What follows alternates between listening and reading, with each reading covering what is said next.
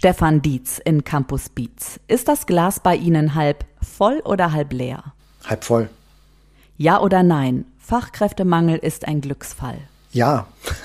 Sie haben die Wahl. Überzeugung oder Glaube?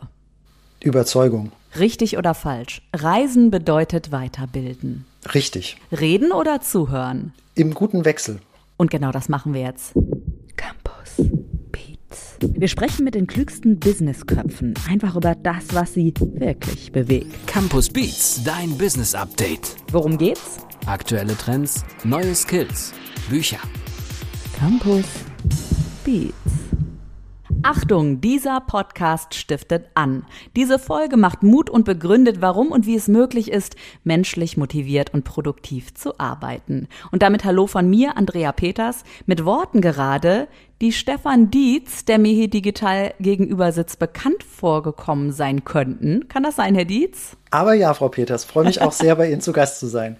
Schön, dass Sie da sind. Das sind Worte aus Ihrem Buch. Genau. Und das möchte ich so sagen, denn Ihr Buch Glücksfall Fachkräftemangel, wie Unternehmen und Führungskräfte von der Krise profitieren, das im Campus Verlag erschienen ist, ist auf eine besondere Weise entstanden. Können Sie mal kurz umreißen, was so 2013, 14 passiert ist, was auf Mallorca passiert ist, was damit die Insel zu tun hat? Ja, also es ist tatsächlich eine lange Geschichte, weil so meine, äh, mein berufliches Leben sich immer mit den Themen, wie können Unternehmen erfolgreich sein, wie kann das für Mitarbeiter wie für Unternehmer auch angenehm sein. Das beschäftigt mich schon sehr, sehr lange.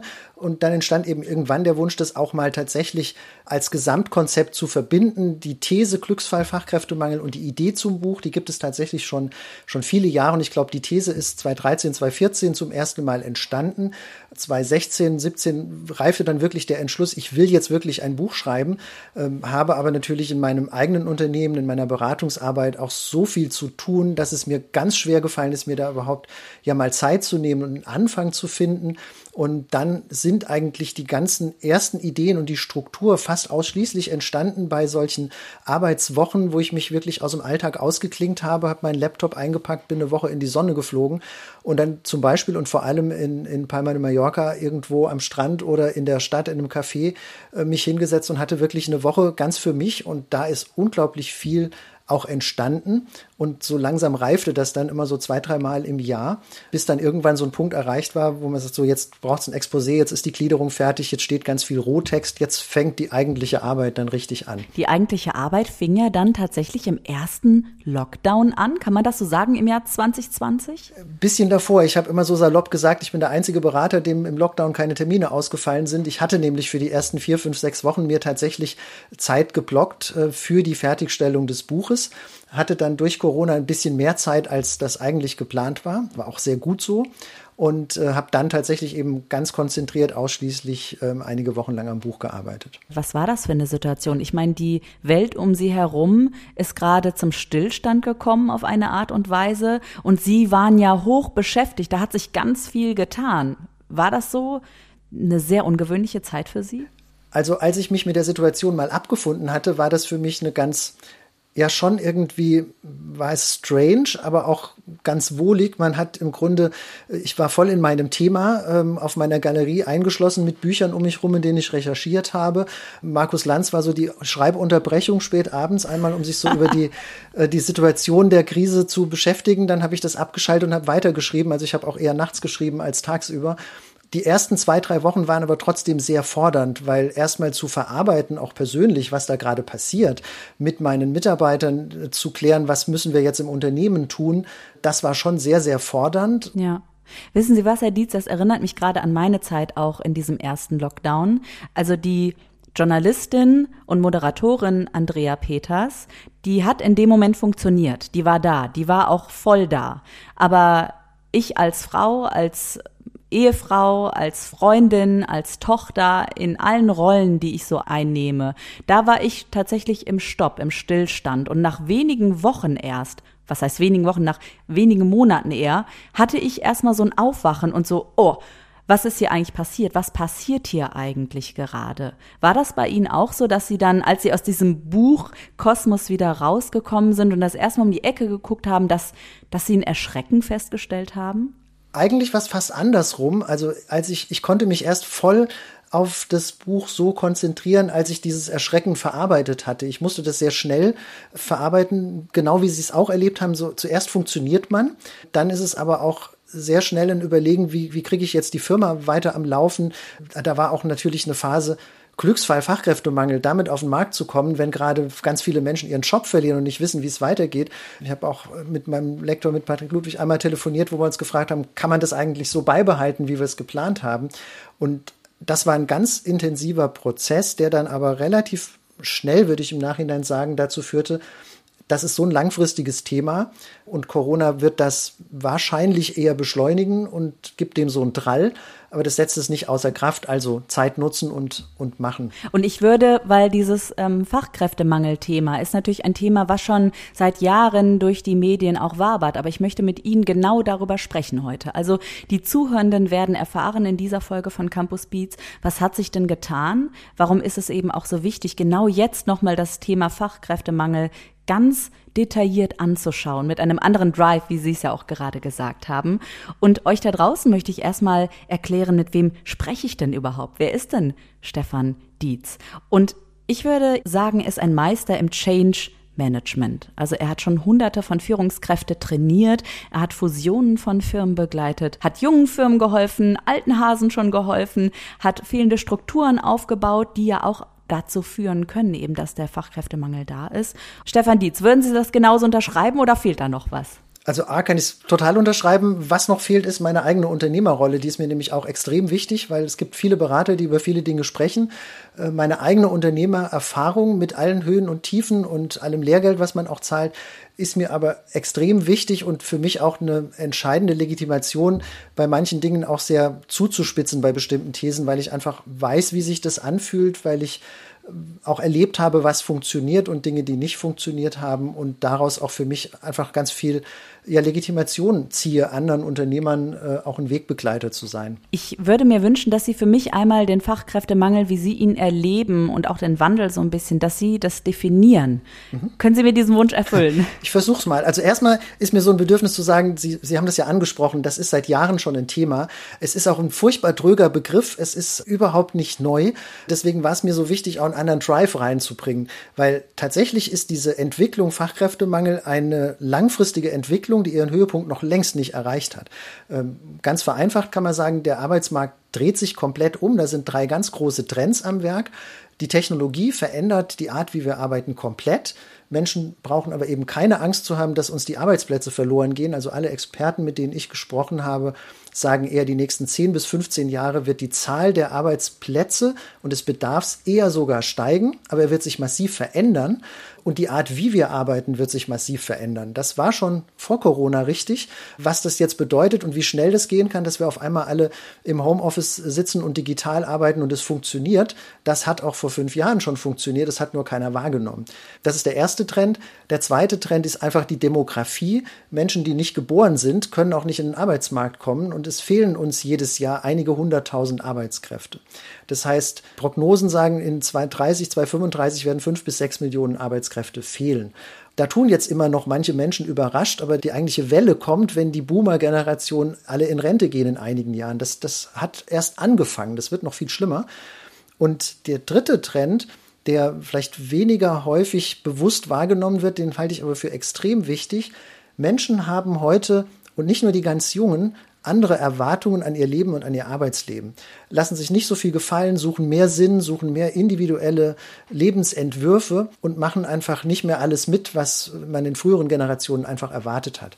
Und aus diesen drei Bewegungen, Technologie, Demografie und Lebensstile und Erwartungen, dreht sich der Arbeitsmarkt komplett. Früher haben sich die Menschen bei Firmen beworben und hatten Stress, ob sie überhaupt eine, eine Einladung kriegen. In Zukunft müssen sich die Firmen bei den guten, gut ausgebildeten Mitarbeitern bewerben und dürfen sich freuen, wenn sich überhaupt gute Leute bei ihnen melden. Und das hat so viele Konsequenzen, dass man im Grunde, dass sich da lohnt, viel tiefer reinzuschauen. Da würde ich auch jetzt genau noch mal tiefer reinschauen. Beat on Repeat. Ich möchte deswegen genau hinschauen, weil Ihr Titel des Buches also let's face it, das ist ja schon sehr optimistisch, ja. Ähm, es ist schon eine steile These. Sind Sie ein hemmungsloser Optimist, Stefan Dietz? Ich glaube ja. Also wenn man hemmungslos ganz positiv versteht, dann, dann ja, weil es tatsächlich jeder Situation was Positives abzugewinnen gibt. Und beim Fachkräftemangel kann ich das auch tatsächlich sehr fundiert begründen. Da bin ich sehr gespannt, das möchte ich hören. Also zum einen ist es natürlich so, diese These hat auch ein paar Jahre Geschichte, bis die bei mir so gereift ist und ich mich dann auch getraut habe, die zu verfolgen. Der erste Zugang war der, wir klagen immer über einen Fachkräftemangel, aber eigentlich bedeutet ja ein Fachkräftemangel, die meisten Menschen haben Arbeit. Also wir haben quasi ein Ende von Arbeitslosigkeit, tendenziell. Das ist für Menschen, die einen Job suchen, natürlich eine positive Situation. Aber das wäre jetzt noch nicht äh, der Dreh, um den es mir geht. Ich behaupte eben auch, für Unternehmer und Führungskräfte, die wirklich gute Arbeitgeber sein wollen, die Menschen in einer menschengerechten Weise führen wollen, ist der Fachkräftemangel eben auch ein Glücksfall. Und das muss man erklären, weil das gilt halt nicht für alle. Für eine schlechte Firma, die nicht sichtbar ist, die schlecht führt, die nicht gut mit ihren Leuten umgeht, ist der Fachkräftemangel das Gegenteil. Das ist eher ein Todesurteil, äh, weil diese Firmen werden keine Leute mehr finden, jedenfalls keine guten. Wenn sie nur noch schlechte einstellen, werden sie keine Wettbewerbschance mehr haben und dann sind die Firmen weg.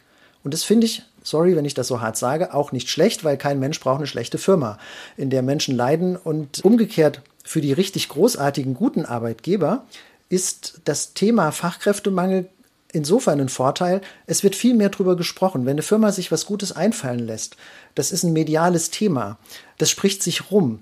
Wenn insgesamt Mitarbeiter wissen, ich muss mir nicht mehr so viel gefallen lassen, ich kann auch mit 40, 50, 55 nochmal neu auf dem Arbeitsmarkt durchstarten, dann werden viele, die unzufrieden sind, eher bereit sein, den alten Arbeitgeber zu verlassen sodass die guten Unternehmen vielleicht sogar mehr Talente finden als früher. Das ist kein Selbstläufer, dafür muss man eine Menge tun, vor allem muss man ein wirklich richtig guter Arbeitgeber sein. Das ist nämlich genau der Punkt. Also ich kann natürlich verstehen, dass Sie sagen, naja, das ist nun mal die natürliche Auslese, aber als Unternehmer oder aus Unternehmersicht möchte ich ja zu der guten Auslese dazugehören. Was braucht es denn von Arbeitgeberinnenseite, dass das gegeben ist. Also dass der Mitarbeitende sagen kann, du, ich möchte bei dir arbeiten, ich möchte alles geben, damit wir da weiterkommen, als Mensch, als Firma und so weiter und so weiter. Haben Sie da einen Tipp? Ja, ja, viele. Ich möchte eine ganz kleine Schleife machen, weil wir müssen uns noch mal kurz die Realität in deutschen Unternehmen angucken. Die Gallup-Studie bringt es jedes Jahr zutage. Es ist gerade mal jeder siebte Mitarbeiter in Deutschland quer über alle Branchen der oder die sagt, ich arbeite entsprechend meiner Stärken in einer klasse Firma, wird gut geführt, gefordert, das ist richtig cool und wenn du irgendwann einen Job suchst, komm zu uns. Jeder an, wiederum jeder siebte ist innerlich im Grunde gekündigt und äh, meckert mehr rum und ist unzufrieden und die anderen dazwischen machen irgendwie mehr oder weniger Dienst nach Vorschrift. Das muss man als Hintergrund sich klar machen, äh, dass man nachvollziehen kann, warum ich sage, für Firmen, die sich richtig gut aufstellen, ist das Ganze eine Chance. Es wird immer genügend gute Talente geben für die richtig guten Firmen. Sagen wir mal fürs beste Viertel, die beste Hälfte. Voraussetzung ist, dass die Menschen an der Spitze eine gute Haltung haben. Ich könnte es manchmal, sage ich es ein bisschen unhöflich, wenn der Chef ein Idiot ist, können sie es vergessen. Also, hm. der oder, Fisch fängt am Kopf an zu stinken. Genau. So kenne ich es auch. Ich zögere an der Stelle immer von Chefin zu sprechen, weil ich glaube, das sind tatsächlich öfter Männer als Frauen, die so die Ursache sind, dass Menschen die Firmen dann auch verlassen. Interessant. Ähm, aber äh, das ist die Bedingung, dass man wirklich eine menschenfreundliche Haltung hat und dann dafür sorgt, dass im Unternehmen das Thema Menschen, ich formuliere dann gern die People Strategy, ähm, wirklich wichtig ist und Chefsache ist. Also eine Firma darf nicht nur geführt werden unter dem Gesichtspunkt Finanzen und Märkte, sondern die Menschenseite ist genauso wichtig und die muss auch verankert sein bei den Chefs und Chefinnen in der Geschäftsführung, bei den Führungskräften. Ja, das heißt, das Mindset muss stimmen sozusagen. Das Mindset muss stimmen, die Haltung muss stimmen. Also wir sagen auch, wenn jemand Menschen nicht mag, darf er nicht führen. Und eine Firma muss sicherstellen, dass gute Führung gewährleistet ist im Sinne von Führungskräfte müssen ein Bild haben, was gutes Führen bedeutet, müssen sich um die Menschen, die ihnen auch anvertraut sind, kümmern im Sinne von, wie kann jeder sich weiterentwickeln, äh, gibt es klare Ziele, gibt es eine gute Kommunikation, das sind alles keine neuen Dinge. Der Punkt ist aber, sie müssen gut gemacht werden und an der Stelle gibt es ganz viel Nachholbedarf in vielen Unternehmen. Und Sie schöpfen da ja aus einem großen Erfahrungsschatz, wenn ich das mal so sagen kann. Also Sie begleiten viele Firmen und Unternehmen und geben eben diese Tipps. Haben Sie denn ein konkretes Beispiel, dass ich das ein bisschen besser nachvollziehen kann, auch wie man das angehen kann, weil so eine Haltung, so eine Grundhaltung, so ein Mindset, das muss ja auch irgendwie mal erkannt werden und dieses Aha-Erlebnis muss da sein. Wie gehen Sie da vor, ganz konkret? Kann natürlich sehr unterschiedliche Ausprägungen haben. Also ich nehme mal eine typische Situation ist, dass gerade im Mittelstand viele Unternehmen Menschen in eine Führungsposition befördert haben, die schon lange da sind, die fachlich sehr, sehr gut sind. Und äh, ein klares Bild, was gute Mitarbeiterführung bedeutet, wurde oft gar nicht entwickelt. Und da geht es weniger darum, Gesprächsmethoden zu trainieren. Das ist auch schön, aber es geht viel mehr darum zu verstehen, dass Führung, das hat ein Abteilungsleiter eines Unternehmens so schön mal gesagt, Führung ist wie ein zweiter Beruf. Und das kann man lernen. Und eine klassische Führungskraft hat noch eine fachliche, sachliche Aufgabe und die Führungsaufgabe on top. Und äh, das machen wir häufig so, dass wir mit der Geschäftsführung, mit den Führungskräften gemeinsam ein solches Verständnis entwickeln, wie wir im Unternehmen, in diesem speziellen Unternehmen, Führung verstehen wollen, welchen Stellenwert es hat.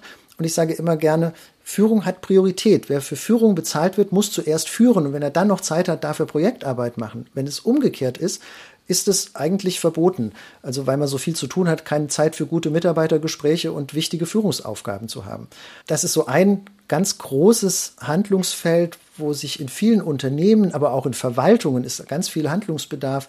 Ähm, es ist völlig branchenunabhängig da gibt es viel zu verbessern. Ja, jetzt ist es so, je mehr ich mit Arbeitgeberinnen oder Chefetagen spreche, kann ich wirklich erkennen, okay, dieses Problem ist vielleicht irgendwie mal in der Ferne am Horizont oder ne, das wird mal so langsam angegangen, es wird aber eigentlich beiseite geschoben und jetzt kommt die Pandemie und dieses oft zitierte Brennglas, von dem wir alle sprechen, ist eben da und plötzlich gibt es äußere Veränderungen, die auch innen das Unternehmen verändern und der Fachkräftemangel noch deutlicher wird. Warum braucht es immer diese äußeren Bedingungen, die sich ändern, damit sich auch innen etwas ändert? Wie erklären Sie sich das? Na, das ist das gute alte Thema, wir sind Menschen angetrieben. Es gibt immer einige wenige, die aus weiser Voraussicht und klugem Weiterdenken Veränderungen anschieben. Aber ich glaube, für die allermeisten von uns, auch gesellschaftlich, braucht es einen gewissen Leidensdruck. Und ähm, den Mechanismus, den Sie gerade angesprochen haben, den sehe ich im Grunde an zwei ganz unterschiedlichen Stellen. Einmal der Druck, der Leidensdruck des Fachkräftemangels, der wird ja dort sichtbar, wo die Unternehmen dann merken, wir finden keine guten Leute mehr. Die Zahl der Bewerber geht zurück, die Qualität geht zurück. Vielleicht verlieren wir auch gute Mitarbeiter und Mitarbeiterinnen, die wir sonst gerne behalten hätten. Und daher kommt dann der Leidensdruck, der dann eine Offenheit oft überhaupt erst erzeugt, über Führung und sowas nachzudenken. Und das ist im Übrigen auch so, gute Führungskräfte profitieren davon auch, weil die immer schon besser führen wollten, aber kein Gehör gefunden haben. Also das ist ja alles nicht neu. Es gab immer schon einzelne Menschen und Führungskräfte, die ein gutes Führungsverständnis hatten. Die sind dann aber vielleicht nicht ernst genommen worden, weil es immer hieß, ihr müsst Zahlen produzieren, kümmert euch nicht so um diese Wohlfühlthemen. Und das ist ein grandioses Missverständnis. Das ist so dieser eine Trend, wo dieser Leidensdruck sichtbar wird. Und ich muss immer auch ein bisschen grinsen. Wir haben ja ein Buch Untertitel, wie Unternehmen und Führungskräfte von der Krise profitieren. Das ist so ein herrliches Missverständnis. Gemeint war eigentlich immer die Krise des Fachkräftemangels im Arbeitsmarkt. Äh, die Krise, auf die man das jetzt bezieht, nämlich Corona, auf die passt es aber auch besser, als es ursprünglich mal gedacht war. Weil eine meiner Thesen war immer schon, alles, was man in Büros machen kann, kann man auch woanders machen. Ich habe das ja selber ausprobiert. Ich habe nicht nur an meinem Buch geschrieben, ich habe auch manchmal an einem ganz normalen Kundenmeeting teilgenommen, habe das aus Mallorca gemacht, ich habe das aus Thailand vom Strand gemacht, da hat man besseres Internet als zwischen Augsburg und München. Das ist eigentlich fatal, aber diese Möglichkeiten waren immer schon da. Und ich saß zum Beispiel in dem ersten Lockdown vorm Fernseher gebannt, als ich auf einmal gesehen habe, da ist dann Karl Lauterbach auf dem Handy ganz schlecht und ohne Fliege schlecht sichtbar und trotzdem funktioniert das. Und man hat in den Talkshows Menschen auf dem Bildschirm, man hat Chorproben gesehen. Es sind ganz viele Dinge gemacht worden, die ganz schnell gingen, wo ich damals sofort auch gemerkt habe, da passiert gerade was Bahnbrechendes. Und inzwischen kann kein Mensch mehr sagen, Homeoffice geht bei uns nicht, wenn es sich um einen Bürojob dreht. Und das ist ein Schub, das hat uns mindestens, Sascha Lobo sagt, mindestens zehn Jahre in Sachen Digitalisierung und Homeoffice vorangebracht und das würde ich voll unterschreiben. Ja, also ein äh, wichtiger Tipp von Ihnen auch ist schon alleine eine Unterüberschrift in Ihrem Buch. Flexibilität ist das neue Normal. Es muss eben die Möglichkeit gegeben sein, vom Arbeitgebenden von Berlin aus oder von Bali aus zu arbeiten, so dass eben die Arbeitnehmerinnen entscheiden können, okay, wie arbeite ich denn genau? Ist das also ein Baustein, um dem Fachkräftemangel entgegenzukommen? Entgegenzuwirken? Das ist ein ganz wichtiger Baustein für alle, die in, in, im Wesentlichen als Wissensarbeiter, als Büroarbeit funktionieren, weil man da, wenn das Unternehmen entsprechend eingerichtet ist, von immer und überall aus arbeiten kann. Und jetzt muss man aber dazu sagen, das ist aus Sicht der Unternehmen, sind das tatsächlich riesige Herausforderungen. Auch wieder Mindset. Sie brauchen Chefs und Führungskräfte, die dafür offen sind.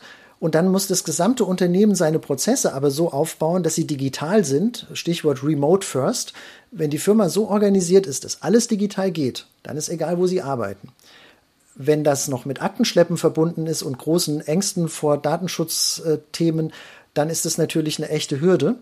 Und ähm, ich bin, gehe ja manchmal so weit, dass ich sage, aus digitalisierungstherapeutischen Gründen bräuchten wir einen, ja, einen dreiwöchigen Lockdown zweimal im Jahr noch ein paar Jahre lang, aber ohne Krankheit bitte. Aber das wäre für viele hilfreich, dass sich einfach äh, diese immer noch vorhandenen Widerstände dann endlich mal verschwinden.